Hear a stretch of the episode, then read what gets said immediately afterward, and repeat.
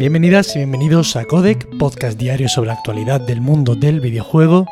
Yo soy Nacho Cerrato, como veis tengo la voz un poquito jodida, se está convirtiendo prácticamente esto en tema recurrente del podcast, pero bueno, voy a intentar eh, no dar mucha fatiga.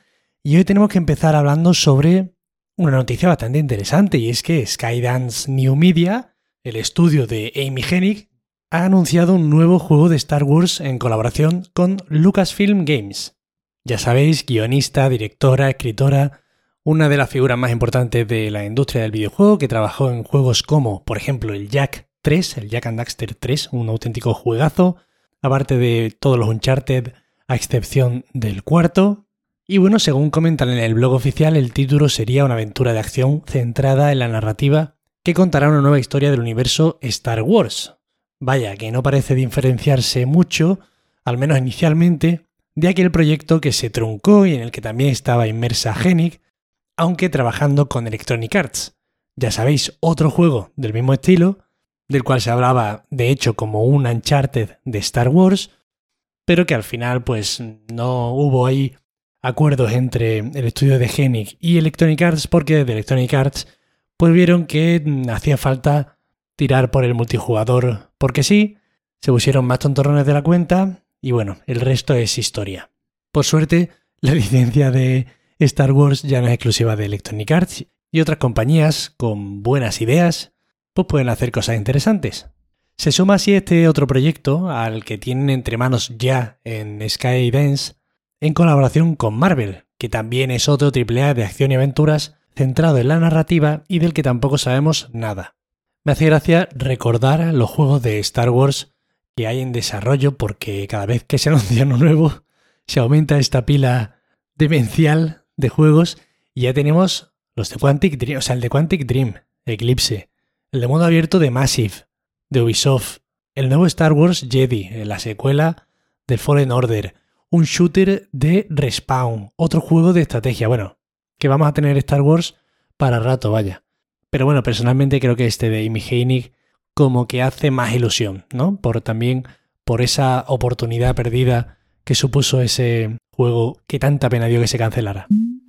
La industria del videojuego en España sigue creciendo y genera durante 2021 1.795 millones de euros. Así lo publicaba la Asociación Española de Videojuegos, AEBI, en su anuario de la industria del videojuego en España. Claro, se ha producido una disminución del crecimiento con respecto a los otros años. Se puede ver si se sacara de contexto este año, ¿no? En un gráfico total, pues parecería que se ha frenado el desarrollo. Y en cierto sentido, se ha frenado, ¿no? La industria del videojuego en España.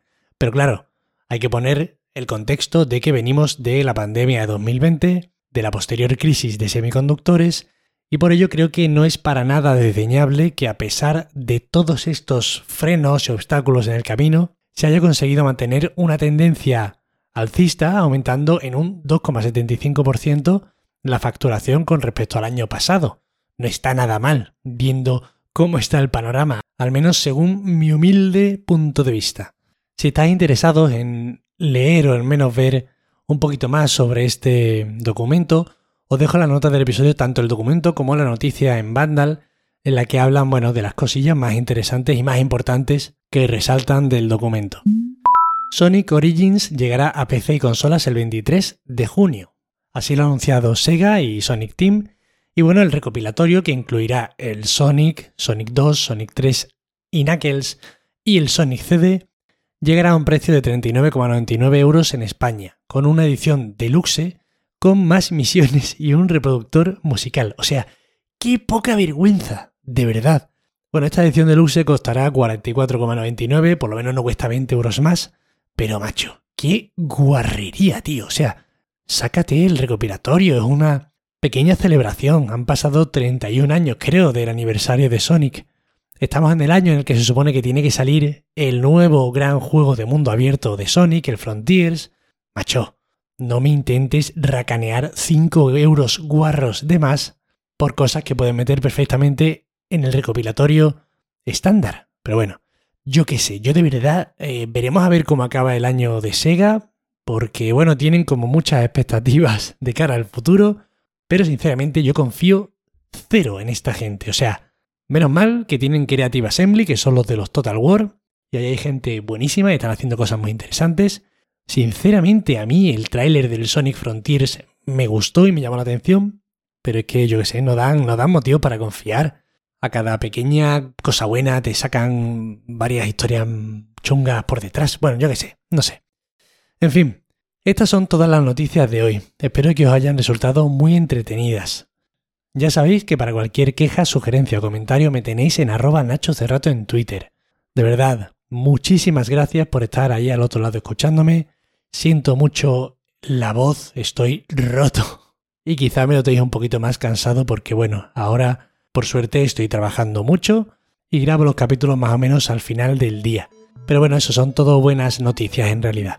De nuevo, disculpadme la voz que no me llega a estas horas. Muchas gracias por estar ahí. Recordaros que está también la newsletter por si queréis echarle un ojo.